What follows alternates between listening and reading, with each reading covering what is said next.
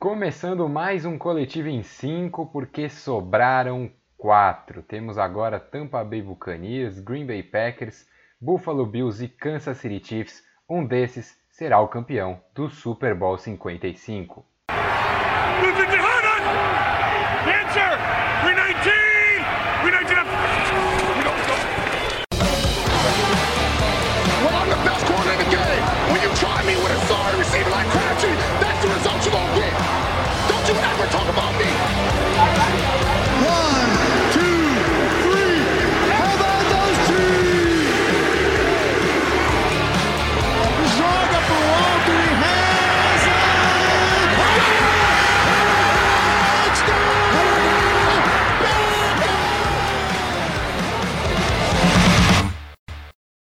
Começa aqui dando o nosso bom dia, boa noite, boa tarde para Bruno Nossig. Bom dia, boa noite, boa tarde, meu querido Neto. Satisfeito com, com essa semana da, da NFL? Não, nem um pouco. Não, já vai fazer estou... graça, eu já vou chamar o Henricão então. Olá, Henricão. Eu estou, eu estou satisfeito. Olá, olá. Eu estou satisfeito também, porque Rams fora. Então, é isso. Rivais de divisão não podem triunfar. Mas, mas existe essa rivalidade aí, Rams e Seahawks? Ah, com o Seahawks sim, né? Com o Rams não, porque sempre perdem pra gente. É, se for pensar assim, pelo menos os Browns foram eliminados, né? Mas eu acho que ninguém ia ficar triste se os Browns passassem. Bom, já que o Henricão falou de, de, de Rams, vamos começar pela equipe do Sean McVay. É, a gente terminou a temporada passada, olha só, já faz mais de um ano que estamos fazendo podcast, é isso? Falando que o futuro dos Rams era nebuloso, né? Tinha sido uma equipe que tinha ido para o Super Bowl e na temporada seguinte tinha ficado fora dos playoffs. E esse ano os Rams foram um time bom, mas que não foram aquele time excelente que é o que você precisa para chegar num Super Bowl. E aí, Bruno, você que adora falar de Sean McVay, os Rams, é, o que falta? Os Rams travaram num time bom. O que, que precisa para dar esse próximo passo para voltar ao Super Bowl? Cara, eu realmente não, não sei se tem alguma resposta, porque eu acho que o que a gente está vendo é meio que lado negativo do estilo de construção do elenco dos Rams, né? Esse estilo de construção de você ficar trocando um monte de first pick tá dando errado em muito, muitos lugares, né? A gente fala do Rams porque o Rams trocou pelo, pelo Ramsey, trocou pelo Peters e depois dispensou o Peters, fez um monte de troca, trocou pelo Cooks, agora o Cooks não tá mais lá. Em algum momento chegou a tá dar certo, o time né, chegou aí pro Super Bowl, mas não ganhou. E aí a gente viu ano passado e esse ano também um, momentos em que você fala que essa construção ela dá errado, né? Agora o time tá meio que sem pique, tá meio sem escolha, tá com um QB que a gente ainda segue em dúvida, que é o Jared Goff, porque tem um desempenho bem abaixo, é, fica com um corpo de recebedores limitado, parece ter achado pelo ponto positivo que é Makers, que vai se tornar talvez é o foco ano que vem do ataque, o estilo que o Todd Gurley foi, mas falta realmente um conjunto de bons jogadores que você consegue via draft. E não é só no, nos Rams, né? Você tem o Texans sendo um, esse estilo de construção extremamente negativo, que deu errado. Você tem. O Texans talvez seja né, o, o, mais negativo de todos. É, mas você tem ah, outros exemplos. Os Texans fizeram troca sem sentido nenhum. Então, mas, é, mas não é só sem sentido, é esse estilo de troca de sair trocando primeira escolha e achar que vai dar certo. É, como, como aconteceu com. Falcons fez isso um tempo, o Lions tentou fazer isso e deu errado. Então, é, são vários desses estilos de construção que não, que não tá sendo interessante nesse momento. Pittsburgh Steelers fez isso, Dallas Cowboys fez muito isso. Dallas Cowboys é um time construído com essas trocas de primeira escolha. Então, enfim, eu acho que é esse estilo de construção que tá dando errado e agora realmente o Rams está nesse momento que eu acho que talvez seja nesse estilo de construção de você saindo dando primeira escolha doidado, é, que nem o Rams fez, você morre nisso. Você pode construir, ou você constrói um time de elite para ser campeão e você consegue um Super Bowl, que eu acho que era para ser os Rams contra os Patriots e não deu certo, ou você fica nessa e no futuro é incerto. No momento, o futuro é super incerto para os Rams. Você tem Donald, você tem Ramsey, que, que jogou bem até no jogo contra os Packers, é, e você tem Jared Goff, mas o elenco ao redor falta talento, é, fica nessa do treinador ter que ser excelente. Então acho que meio que acabou nisso. Vou discordar um pouco de você, Bruno. Eu acho que essa derrota para os Packers teve muito a ver com o Aaron Donald estar machucado, que é o melhor jogador defensivo da liga ficou fora de vários snaps, os Rams não pressionaram o Aaron Rodgers, teve uma tarde muito tranquila, e, e também o Goff com o dedão quebrado. É, se bem que ele não teve tanta diferença com dedão ou sem dedão, mas é, são talvez os principais jogadores do ataque e da defesa dos Rams que não estavam 100%. Eu acho que os Rams ainda têm um elenco muito forte. Para mim, saem muito melhor dessa temporada do que foi da temporada passada. É, mas agora eu queria passar para o outro lado, né, para os Packers, que chegam pelo segundo ano consecutivo na final de conferência da, da Conferência Nacional. Ano passado perdeu para o 49ers, esse ano enfrenta o Tampa Bay Buccaneers. E eu, pelo menos, eu vejo o Green Bay Packers como um, um time que sobra muito nessa conferência, assim como eu vejo o Chiefs do outro lado. Henricão, aí trazer você aqui. Você também vê assim, ou você vê esse crescimento da defesa de Tampa, essa volta do Devin White, podendo ser uma grande ameaça e equivalando o nível entre as duas equipes? É, a, a, defesa dos Bucks com o Devin White é completamente diferente, né? Eu até esperava que ele não fosse voltar a tempo para o jogo contra o Saints, mas como ele voltou, a gente viu que o nível da defesa com ele é muito sensacional, né? Ele é um cara que barra jogo corrido, que é uma presença boa no jogo aéreo. É, é muito importante ter esse jogador com os Bucks. Mas mesmo assim, a unidade de defesa dos Packers é melhor, como conjunto. É, a linha defensiva tem jogadores como o Kenny Clark, que fez uma partida sensacional contra os Rams. Tem até o Russian Gary, que foi muito bem também. Tá começando a, a crescer bastante nessa equipe. É, o Preston Smith foi outro que fez uma boa Adarius partida. Smith. O Zadarius Smith é, já é um cara consolidado ali como principal rusher dessa equipe, né? Mas eu queria citar também o, o, Preston Smith, que foi muito bem também. É um jogador que não aparece tanto quanto os Adarius, né? Aquela questão dos irmãos, entre aspas, Smith, mas, mas ele também foi muito bem contra os Rams. Então, como unidade, é uma equipe fantástica na defesa. O, o Jair Alexander está tendo uma temporada fantástica, é, muito dominante. E é um time que, se você pensar nas alternativas de ataque, talvez não tenha muitos recebedores, né? Não tenha tantas opções para o Rodgers, mas o fato de você ter um Davante Adams já vale por dois, né? Porque é muito difícil parar o, o Davante Adams.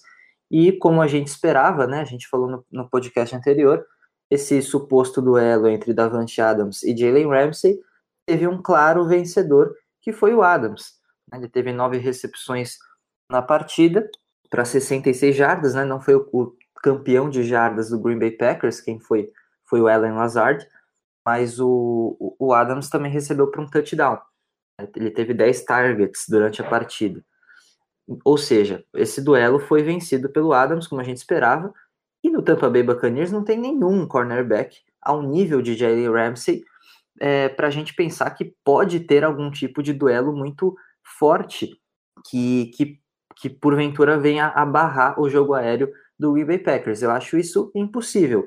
A, a opção que os Bucks vão ter é, é pressionar muito, pressionar muito o Aaron Rodgers, é, se aproveitar do fato de que o Bakhtiari está fora da temporada, né? Os, os Packers estão jogando com um outro tackle.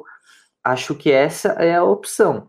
Pressionar muito o, o Aaron Rodgers, porque no quesito ataque, eu acho que o Green Bay Packers vai superar a defesa dos Bucks e o ataque dos Bucks, eu vejo com mais dificuldades de superar a defesa dos Packers. É, apesar do altíssimo nível do, do Tom Brady em playoffs, eu acho que é muito complicada essa partida para os Bucks, porque o nível que o Green Bay Packers é, mostrou durante a temporada é, é um nível, como você falou, de dominância dos Chiefs na AFC. Né? Acho que é uma final que os Packers estão com um passinho na frente. É, Brunão, para fechar o assunto dos Packers, eu pelo menos vejo como um time muito completo e o que seria a principal deficiência do time seria ali na, no corpo de linebackers e justamente contra o jogo corrido que está longe de ser uma das maiores virtudes de Tampa Bay e que era, por exemplo, uma das maiores virtudes dos Rams, né? uma equipe essencialmente de jogo corrido. Então esse matchup pode ser um matchup melhor né, para a defesa dos Packers. Eu acho que é bem melhor. A grande questão é saber se o Ronald Jones ele vai voltar ao nível que ele estava durante a temporada, porque a gente percebeu durante esse último jogo contra o Saints que ele estava sentindo as costas. Ele jogou bem, mas ele não estava 100%. E o Leonard Fournette ele também não tem jogado extremamente bem. A grande questão vai ser como esses dois vão conseguir quebrar tackles, porque assim, sinceramente, é o corpo de recebedores é muito difícil, mesmo uma secundária muito sólida, é marcar, Mike Evans e Chris Godwin sozinhos os dois. Aí você joga o Antônio Brown que parece que machucou, não jogou direito, mas que se você joga lá no meio fica um negócio super confuso, confuso ainda mais com que os reservas são o Johnson e, e a sensação da temporada, né, que foi o, o Scottie Miller. Então assim, eu realmente acho difícil uma secundária na NFL, qualquer que seja, marcar esse corpo de recebedores. Então assim, o ataque ele realmente vai depender. A, o grande segredo para marcar os Buccaneers esse ano é pressionar o Tom Brady porque ele não tem a mobilidade, ele não está com um desempenho muito bom sob pressão. Porque se você não pressionar, é impossível a secundária marcar o talento que tem o corpo de recebedores do Tampa Bay Buccaneers.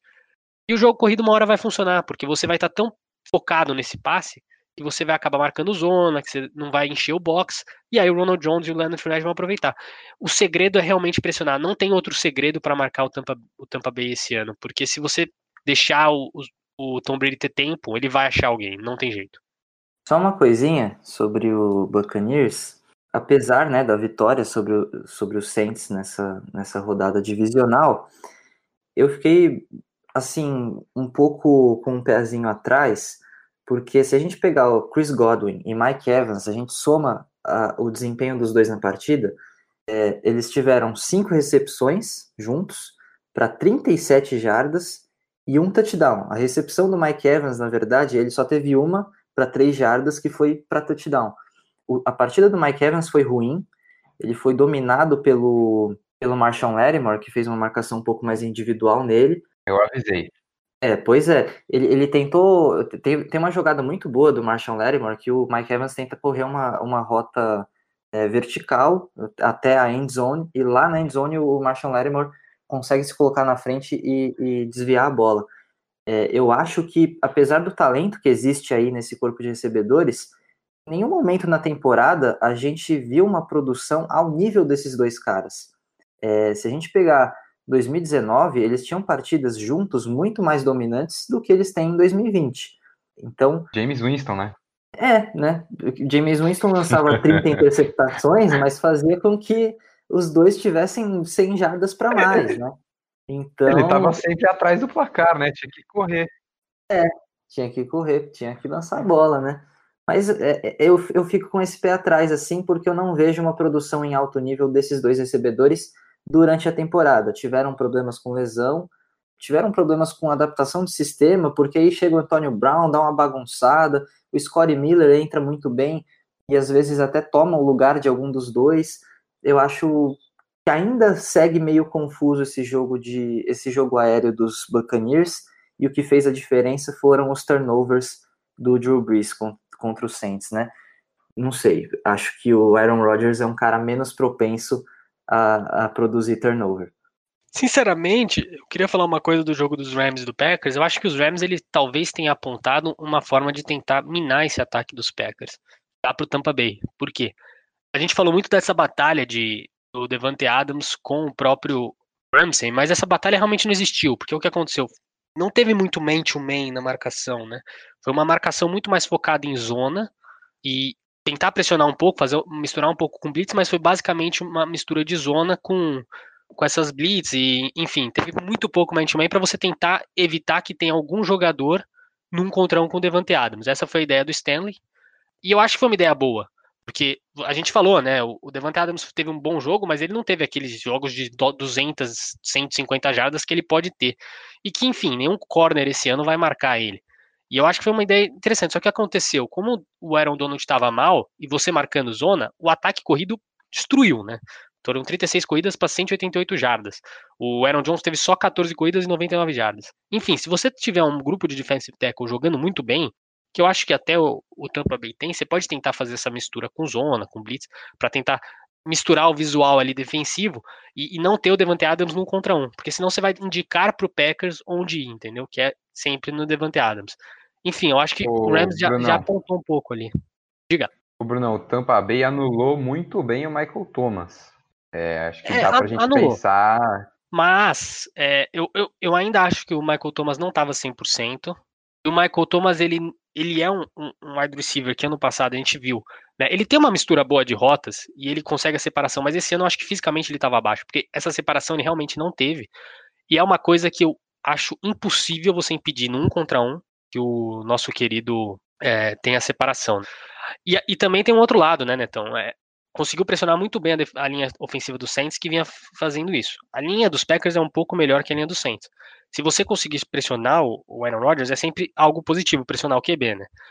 Mas se você não conseguir não pressionar o QB e você for no man-to-man, o Devante Adams vai agradecer aos céus, assim.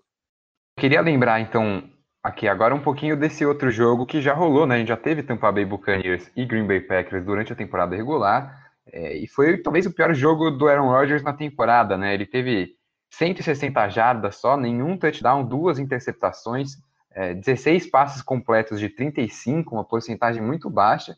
E foi um jogo que os Packers é, abriram 10 a 0 no primeiro quarto e depois tomaram 38 pontos sem resposta de Tampa Bay, que acabou vencendo por 38 a 10. E uma coisa muito fundamental nesse jogo foi justamente a pressão de Tampa sobre Aaron Rodgers. E aí eu acho que, que a gente viu o Green Bay Packers tendo um desempenho sensacional na linha ofensiva contra uma defesa muito boa dos Rams no pass rush, né? O Aaron Donald não estava bem, já falamos isso. Mas mesmo assim, tem outros jogadores, tem Leonard Floyd, tem jogadores bons ali para pressionar o quarterback e a linha ofensiva dos, dos Packers se sobressaiu. Eu acho que o, o maior desafio desse jogo, Henricão, tá ali para o Jason Pierre-Paul e a turma dele da linha defensiva dos Bucks. Sim, e para o Devin White também. O Devin White é um cara que pressiona bastante o quarterback, mas tem um papel decisivo no jogo corrido, né? Como eu falei.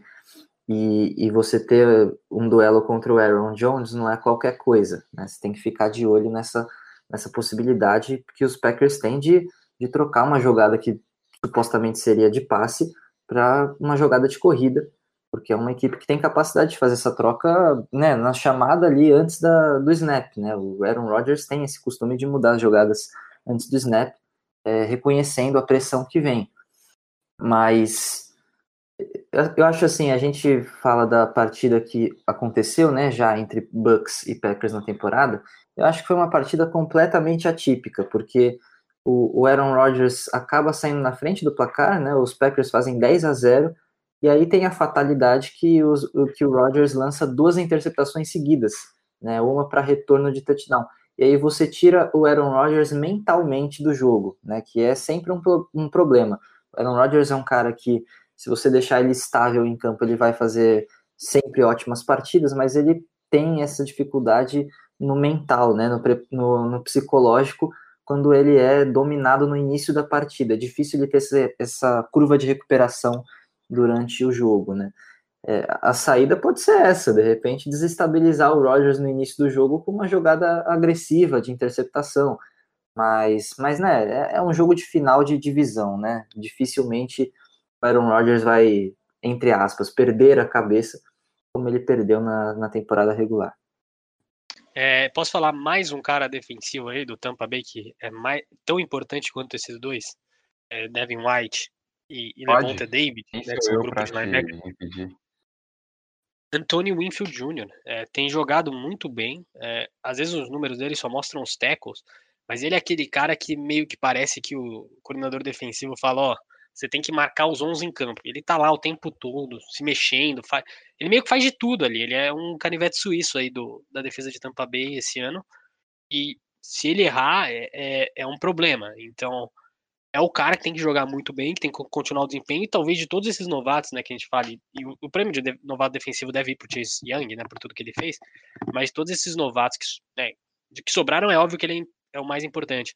Mas ele é talvez o que tenha mais impacto defensivo depois do Chase Young, por tudo que ele tem feito. Assim, é realmente surpreendente o desempenho que ele já viu para a NFL. A gente elogiou muito ele, né? Acho que todo mundo, é, de nós quatro, né? O Dezão não tá aqui, elogiou essa escolha do, do Tampa Bay na segunda rodada, porque era meio óbvio que era uma escolha muito positiva. Só que acho que ninguém esperava que ele tivesse esse desempenho de primeira. Eu acho que é um, é um ponto importante para essa matchup em, em específico.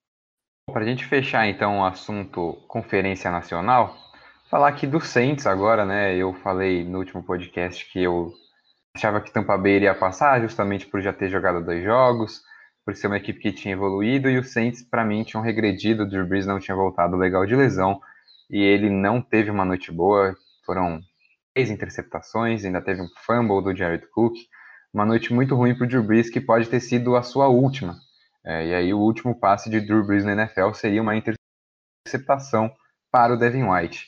E aí o futuro do Saints fica meio nebuloso, né? A gente não sabe o que, que vem aí. Vem James Winston, Taysom Hill. É, o que os Saints deveriam fazer agora, Bruno Nossig? Eu, Saints tem uma, um cap space de menos 90 milhões. É, o que o Saints vai fazer? Provavelmente não vai, não vai conseguir renovar o Hendricks. Parece não o vai ter como. no Maiden. Então, parece o Dezão no Maiden que faz várias trocas e fica com a multa gigantesca. Então, é o Saints. É, não vai conseguir fazer, renovar com o Hendrickson, não vai ter como, porque ele atuou tão, num nível tão alto que ele meio que se jogou para fora do Saints, porque o Saints não tem como estender ele. Provavelmente vai ter que pensar no futuro, estender o Lattimore quando tiver oportunidade, é, tentar talvez renovar o Williams, né, para manter a secundária num alto nível. E a posição de quarterback acho que não vai ter jeito. Dificilmente vai conseguir pegar alguém no, no, no draft, porque a escolha é lá embaixo. É, você não tem muita opção ali. Os, o cap hit do Tyson Hill é muito grande. Ele até jogou bem, então você pode pensar nele. O que eu faria realmente é apostar no Winston. Fazer uma temporada apostando no Winston. Porque assim, é, é um, é um quarterback que né, teve 30 TDs e 30 interceptações, mas nunca teve um técnico ofensivo como é o Sean Payton. Então talvez com ele dê alguma coisa certa. Ele tem mais potencial, por exemplo, que o de recuperação que o Marcos Mariota. Cito Marcos Mariota porque eram do mesmo draft. É. Então eu realmente acredito que dá uma chance para o Winston. Talvez nesse jogo, se não fosse o possível último jogo do Drew Brees, o Winston teria entrado em campo a tentar alguma coisa diferente. Então eu tentaria algo com Winston e sempre mantendo aquela opção B do Taysom Hill, porque eu acho que o Taysom Hill jogou bem, mas ele teve um quarterback rating de 41 nos quatro jogos que ele jogou. O, o Winston, naquela temporada de 30, 30 interceptações, teve um quarterback rating de 56. Então, assim, né? Acho que eu manteria, eu, eu, eu seguiria com Winston pelo preço pelo custo-benefício e porque né, um cap space de menos 90 não tem muita opção. Já que o Brunão falou de draft, passar a ordem né, das quatro equipes que perderam nesse final de semana, os Rams teriam a escolha de número 25, mas pela troca do Jalen Ramsey, essa escolha vai para o Jacksonville Jaguars. Então os Jaguars escolhem na primeira posição e depois na posição de número 25. Na posição 26 a gente tem o Cleveland Browns é, que maluquice, hein? Cleveland Browns 26. Acho que eu nunca vi Cleveland escolhendo, escolhendo tão no final da primeira rodada, que nem vai ser nesse ano. 27 temos o Baltimore Ravens. E 28 New Orleans Saints aí. As quatro equipes agora com escolhas certas já no draft. Faltam decidir as últimas quatro escolhas. E aí a gente vai, vai ter o draft 2021 cada vez mais desenhado. Bom, vamos para a AFC então. É, começar pelo jogo do Buffalo Bills com o Baltimore Ravens, 17 a 3 para o Buffalo Bills. Mais uma vez o Baltimore Ravens não passa da, do round divisional. E aí, é, começar pelo Henricão aqui primeiro. Henricão, aonde estão os problemas de Baltimore? O que faltou, o que falta para essa equipe é, dar um passo à frente e ser uma equipe que de fato brigue pelo Super Bowl e não apenas ganhe jogos de temporada regular? Então, falta um ataque mais sólido. É isso. É, você tem o Lamar Jackson, que é o MVP de 2019. É um cara que mostrou problemas de mecânica de lançamento nessa temporada, mas é um quarterback como a gente viu em 2019, um cara que é, é muito dinâmico, capaz de fazer jogadas de run pass option, é, de QB option, né, de, de corrida. É um cara capaz de produzir grandes jogadas para o ataque dos, dos Ravens. Mas ele não tem alvo. Ele tem o Mark Andrews, que raramente aparece com consistência.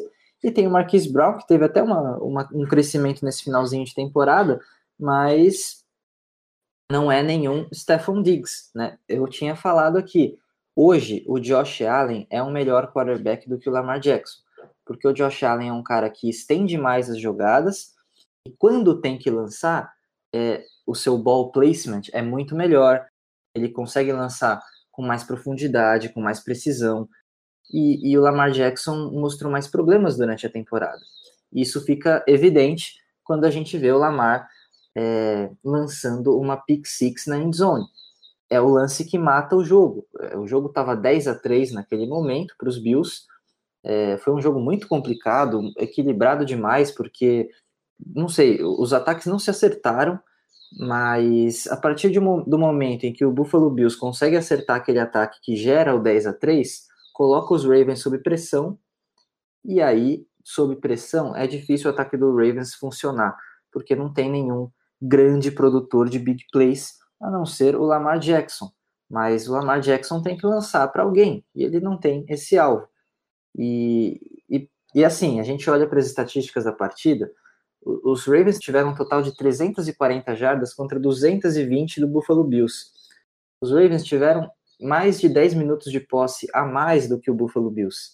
Tiveram mais first downs do que o Buffalo Bills. Mas teve o turnover. Mas não tem nenhum Stephon Diggs, não tem o Josh Allen lançando bolas com tamanha precisão e mudando partidas. É aí que fica o problema a unidade dos Ravens é muito positiva. Tem alguns problemas pontuais em linha ofensiva. É, acho que a defesa no pass rush poderia se beneficiar de algum jogador um pouco mais explosivo, que conseguisse chegar mais no quarterback adversário. Mas é, são, são problemas pontuais. O problema de fato sistêmico está no ataque. Esse ataque não vai funcionar enquanto o Lamar Jackson tiver que decidir tudo porque já nessa temporada ele mostrou alguns defeitos bastante é, preocupantes. E o Josh Allen, pelo contrário, mostrou uma enorme evolução em relação a 2018 e 2019, em que ele mostrou que era um quarterback muito questionável. Em 2020 ele já mostrou que é um quarterback que está no top 10 da NFL e que tem tudo para ser um, um, um, grande nome do futuro do jogo aéreo da NFL. É, eu queria dividir, eu ia falar justamente essas esses números do ataque dos Ravens, eu queria dividir essa culpa aí entre vários personagens. É, eu vou começar com o Lamar Jackson, justamente porque a pick six dele é basicamente o que define o jogo. E é, foi a primeira vez que o Lamar Jackson teve uma interceptação na red zone. Então não é algo comum, foi, foi algo completamente excepcional. Foi a primeira vez que ele fez uma leitura errada. É, o cornerback dos Bills foi muito bem, porque ele deu a entender que ele estava cobrindo o Willis Need e na hora que o, o, Lamar Jackson lança o passe, ele vai e entra na frente da rota. É, mas não é algo que o Lamar está acostumado a, a, fazer, não é um erro que ele costuma fazer. É, o Lamar Jackson, para mim, ele tem problemas em, em, lançamento de bolas em profundidade, que aí sim ele tem uma dificuldade mais por questão de, de força de braço e de, de, precisão. A gente viu a interceptação que ele teve contra os Titans, que foi um, um lançamento horroroso. Mas pegando justamente esse lançamento, eu acho que a gente tem que pensar que esse esquema de passes dos Ravens é muito mal montado pelo Greg Roman e eu acho que está na hora de Baltimore pensar numa troca para o comando do ataque da equipe. É, porque essa jogada justamente dos Ravens, que o Lamar Jackson é interceptado contra os Titans, as rotas é, não tem sentido. O, a rota do Boykin em profundidade é uma rota fade, mas o, o, o Boykin, se ele dá um corte para a direita ali, ele ficaria muito mais livre, ajudaria muito mais a vida do Lamar Jackson. E eu acho que no quesito do ataque aéreo, é, as rotas, as combinações de jogadas de passe, elas não ajudam o Lamar Jackson. A gente estava conversando aqui antes do, da, da, gravação. É, teve pelo menos uma jogada contra os Bills e uma contra os Titans que os Ravens chamaram uma jogada que chama de spacing, né? São jogadores saem em rotas curtas para o meio do campo, procurando ficar em, nos espaços entre a zona da defesa adversária. E os recebedores de Baltimore frequentemente batem cabeça nessas rotas. É, eles correm para o mesmo lugar e aí um jogador consegue cobrir dois recebedores. É, e aí também, além da questão do coordenador ofensivo, também entra a questão dos recebedores dos Ravens. É, o, o Marquis Brown foi muito bem contra os Titans, mas contra os Bills ele praticamente não apareceu.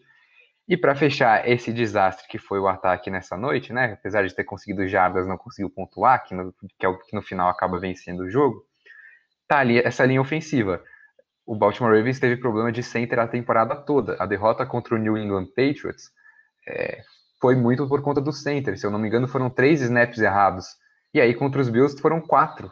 É, o Lamar Jackson sai no final do jogo com uma concussão por conta de um snap errado que ele tem que recuperar a bola lá atrás e ele toma uma paulada. É, e, e, aí, para mim, e, e, outro lance que eu queria lembrar, na verdade, é justamente antes da pick six.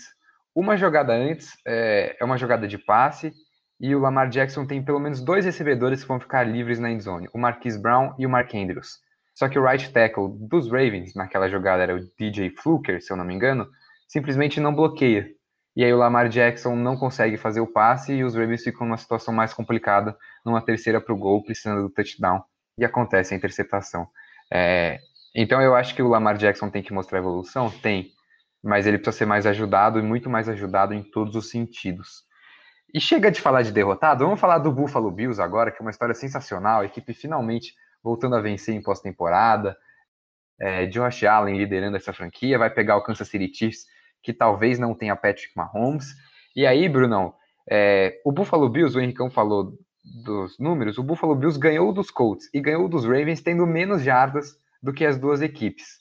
Esses problemas ofensivos, eles geram uma dúvida forte pensando que você vai pegar o ataque do Kansas City Chiefs na final da conferência? É, pensando em Mahomes, gera bastante dúvida, porque a defesa dos Bills ela foi bem contra Baltimore Ravens, foi, mas uma coisa que eu acho que ficou muito claro quando a gente falou dos milhões de problemas dos Ravens, para mim foi muito mais erro de execução e falta de concentração e, sinceramente, disciplina dos Ravens do que uma partida absurda do Buffalo Bills, é, defensivamente. Por outro lado, eu vejo a defesa dos Ravens com uma partida muito boa. Um cara que, que é como o Josh Allen, que arrisca muito passe para frente, teve só 5.6 por, por tentativa, 206 jardas. Agora, eu não sei se a defesa do Kansas City Chiefs, por mais que ela tenha evoluído, ela consiga manter o nível que a defesa dos Ravens teve nos dois jogos dos playoffs. Eu acho que a defesa dos, dos, dos Chiefs é muito boa. Ela tá perto dos Ravens, mas ela não vai conseguir conter o Josh Allen a esses números. Agora, se você conter o Josh Allen a números parecidos, por exemplo, umas 60 jardas a mais e dois touchdowns, mesmo assim é um favoritismo grande para um Chiefs que tem o Patrick Mahomes. Então, se você replicar o que o, o que Ravens fez defensivamente, Kansas City Chiefs é favorito para ir para o Super Bowl. Por muito, assim. Eu, eu também vejo muito favoritismo nesse jogo. Acho que os Bills têm uma equipe boa, mas é, pelo jeito até aqui parece que a experiência está fazendo falta nesses playoffs e eles deram jeitos de vencer. E acho que contra os Chiefs você precisa de mais do que isso, você precisa de uma produção melhor. É, Henricão, o que você acha que os Bills precisam fazer? O que precisa melhorar para conseguir bater o Kansas City Chiefs? É na defesa ou no ataque?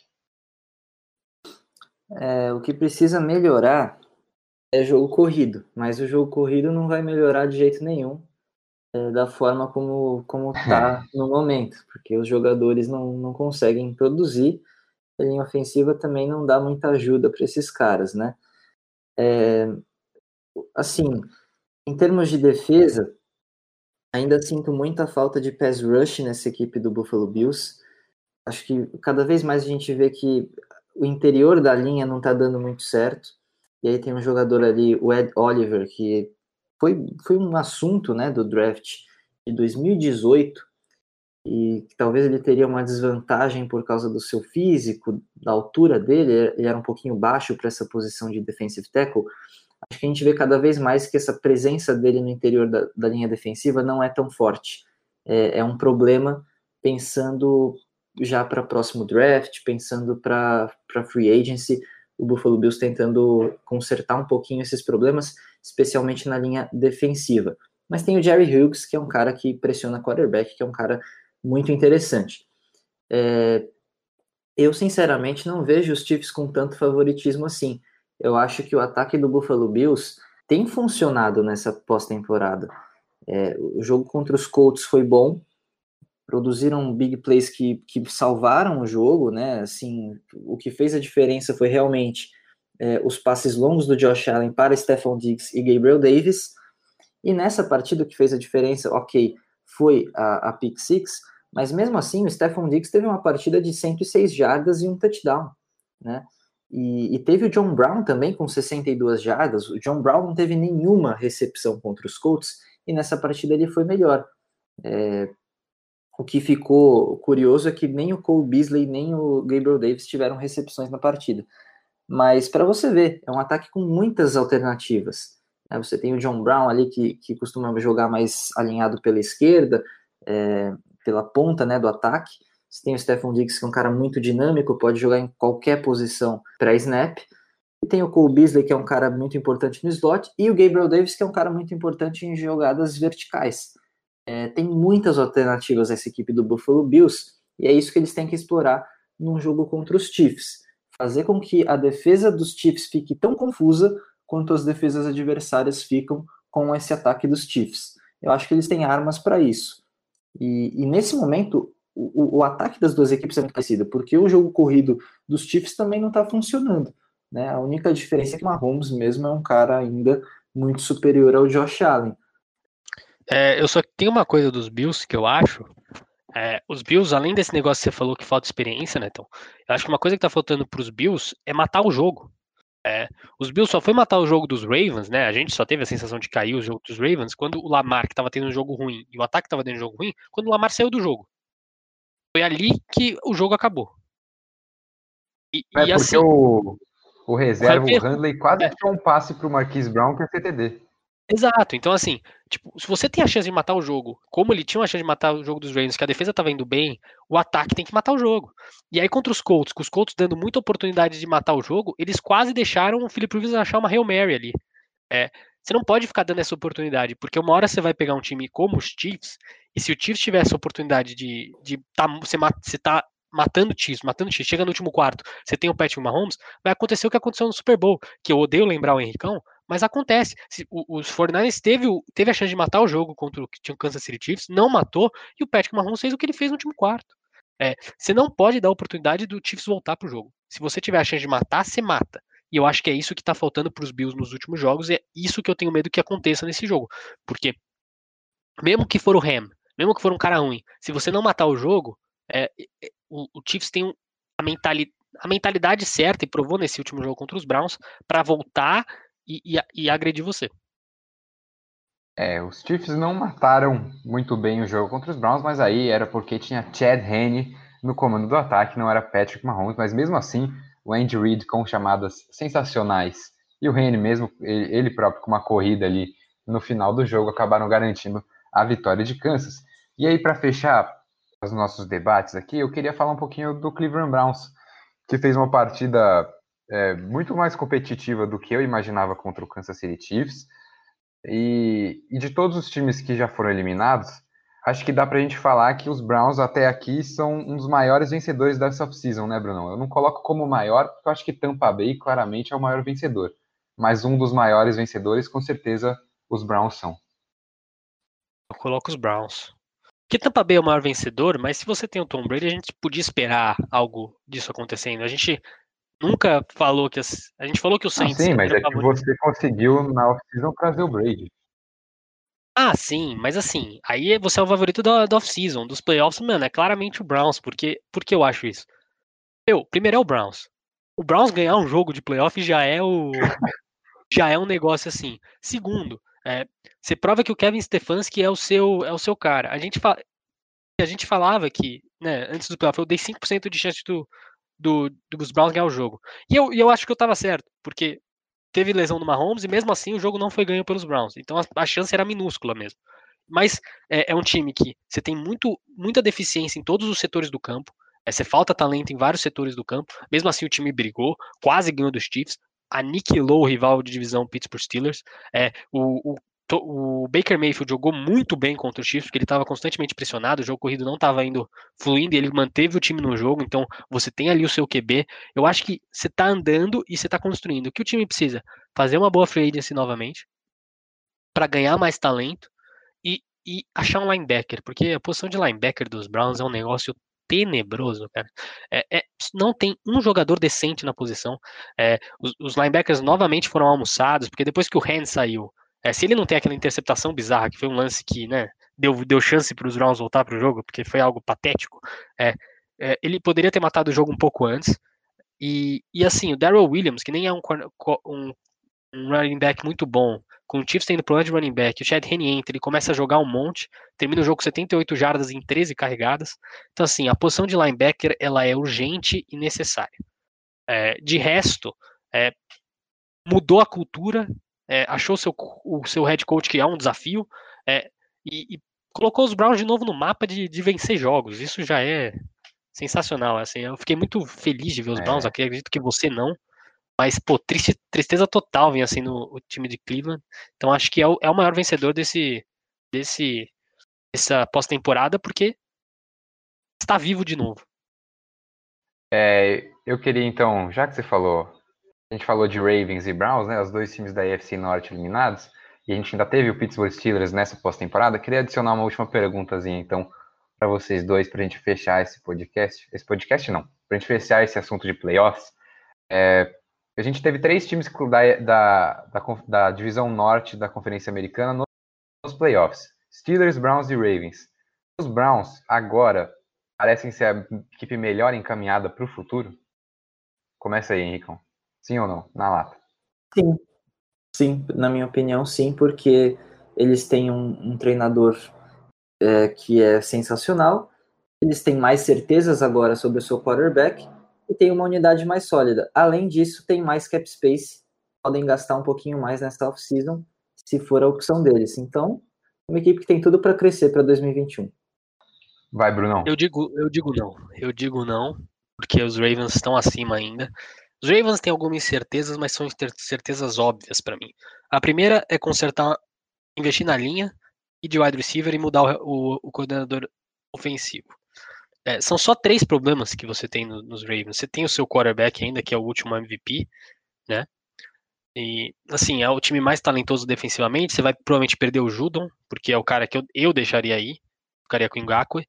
É, mas, assim, ainda é um elenco defensivo muito forte, ainda é um elenco muito forte é, como um todo. Podia brigar por Super Bowl. Os Browns estão vivos, estão brigando por vaga no playoff, mas é muito difícil a gente falar que briga por Super Bowl. E eu acho que o Ravens já está nesse patamar. Ele só precisa de, um, de umas pecinhas a mais. Pittsburgh Steelers é o pior de todos. Porque, né, não tem QB, tá várias incertezas, mas é, Ravens e o Browns logo embaixo. Bom, eu queria. O Henricão falou de cap space. Trazer uns números de cap, de cap space aqui, porque o Baltimore Ravens, inclusive para 2021, tem mais espaço que o Cleveland Browns, tem 27 milhões de espaço, é, enquanto o Cleveland Browns tem 24, são duas das 10 equipes com mais espaço. É, isso aqui é pelo Over the Cap site. E para 2022, os Ravens são a equipe que teriam que tem o sétimo maior espaço de cap space, né? E a, gente tem que então, pensar então, que só uma coisinha, né? Então, tem uma coisa que não entra nesse cálculo, que é a é, de renovação do Lamar Jackson, isso. que aí seria um contrato eu ia falar isso. Uhum. Sim, eu ia falar justamente isso, que o Baltimore nessa off-season deve renovar com o Lamar Jackson, é, e aí grande parte desse espaço vai para o espaço. Mas até aí os também. Browns também vão ter que renovar é. com o Baker Mayfield em um ponto. É, exatamente. Mas enfim, são duas equipes para a gente observar aí para os próximos anos na NFL. Vamos para o último assunto então desse podcast, que a gente terminou semana passada já falando de Urban Meyer no Jacksonville Jaguars e Robert Saleh no New York Jets. Essa semana a gente teve mais alguns anúncios, né? A gente teve o Arthur Smith, técnico, ofen coordenador ofensivo dos Titans, indo para o Atlanta Falcons. Tem o Brandon Staley dos Chargers. Tem mais alguém? Me ajudem aí. Não, são só esses quatro. São só esses quatro. Então, então esses quatro anúncios, a gente ainda tem Lions, Eagles e Texans aí ainda com, com, com técnicos a serem definidos. Esses quatro que já foram anunciados, Brunão, qual que você fica mais empolgado? Porque o Henricão eu já sei que ele vai responder. Eu acho que assim, o Salé, que é o que o Henricão vai falar, ele é ele era o melhor disponível de todos, né, pela cultura que ele podia estabelecer, pelo trabalho que ele já fez. É, mas um cara que eu gostei bastante foi ver o Urban Meyer voltar, né, para ser treinador. O Urban Meyer ele é um cara que era do college, é, ele fez um excelente trabalho em todos os lugares que ele passou, né. É, só para passar aqui pro, pro fã que não deve conhecer, Urban Meyer ele foi treinador do Ohio State de 2012 a 2018, de Flórida de 2005 a 2010, de Utah de 2003 a 2004, de Bowling Green de 2001 a 2002. Fez grandes trabalhos nas, nas quatro universidades. Tem muita gente que duvida dessa transição de college para NFL é, por, conta, por conta dos outros exemplos, né? Você teve o Nick Saban que tentou no Miami Dolphins e não deu certo. Você teve né, muitos outros bons treinadores, que eu não vou falar todos agora, mas o Nick Saban talvez seja o maior de todos por ser o, o grande treinador do college que não deu certo na NFL.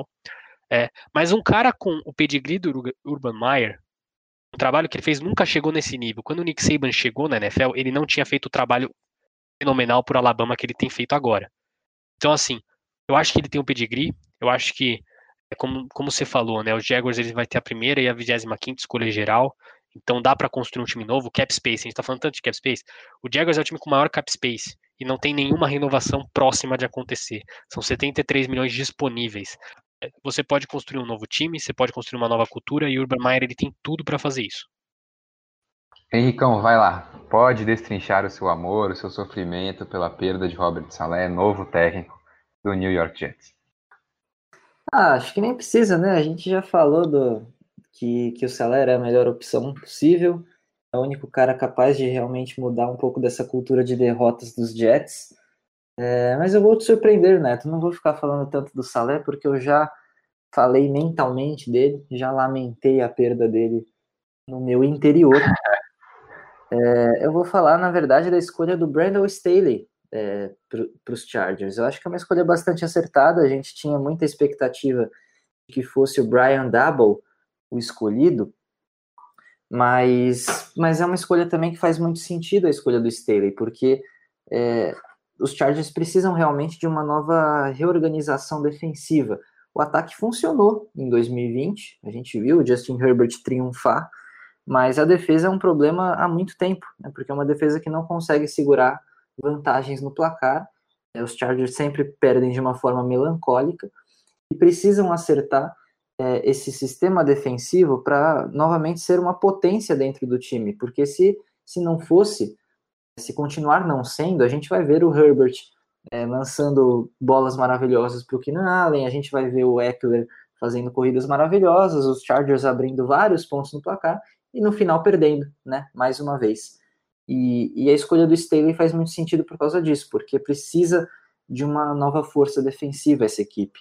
E tem jogadores para isso, né? Tem o, o, o Joey Bolsa, você tem o Derwin James que vai voltar de lesão, né? Esperamos que ele possa ter uma carreira mais estável na NFL a partir de agora.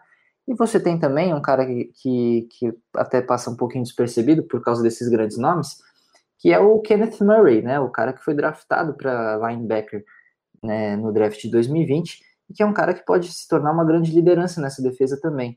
É, é, um, é uma equipe recheada de novos talentos e o Staley vai ter bastante o que fazer com essa equipe. Eu acho que mostrou muito serviço nos Rams nessa temporada e, e pode ir muito bem trocando ali de equipe na cidade de Los Angeles.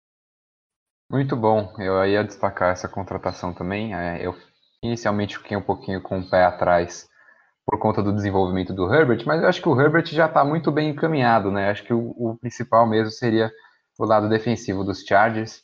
É, talvez Special Teams também precisa de uma melhora. Vamos ver se o Staley consegue organizar a casa lá em LA.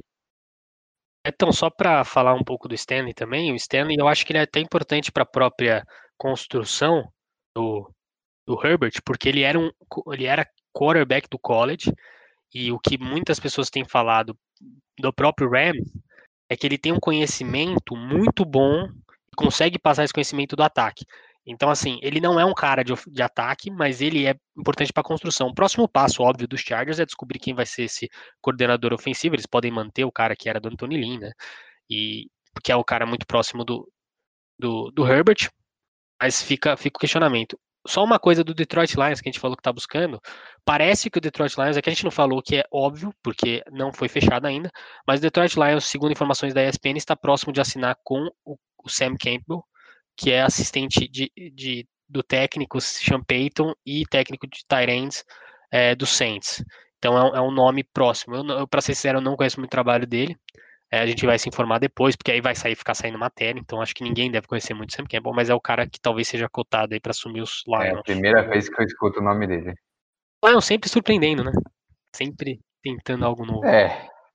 Bom, então com essa surpresa do Detroit Lions, a gente chega aqui ao final desse podcast. Obrigado a você que nos ouviu até aqui. Se você não segue a gente nas redes sociais, siga lá, Intervalo em 5 no Facebook, no Twitter e no Instagram. E claro, nosso site intervaloem5.com. Agora chegando off-season, Super Bowl, vamos ter várias matérias de NFL saindo. É, tem muito assunto de outros esportes também, NBA, futebol é, e outros esportes, entrevistas exclusivas. Tem bastante coisa legal, confere lá. É, esse podcast teve a edição de André Neto, André Martins e Henrique Voto.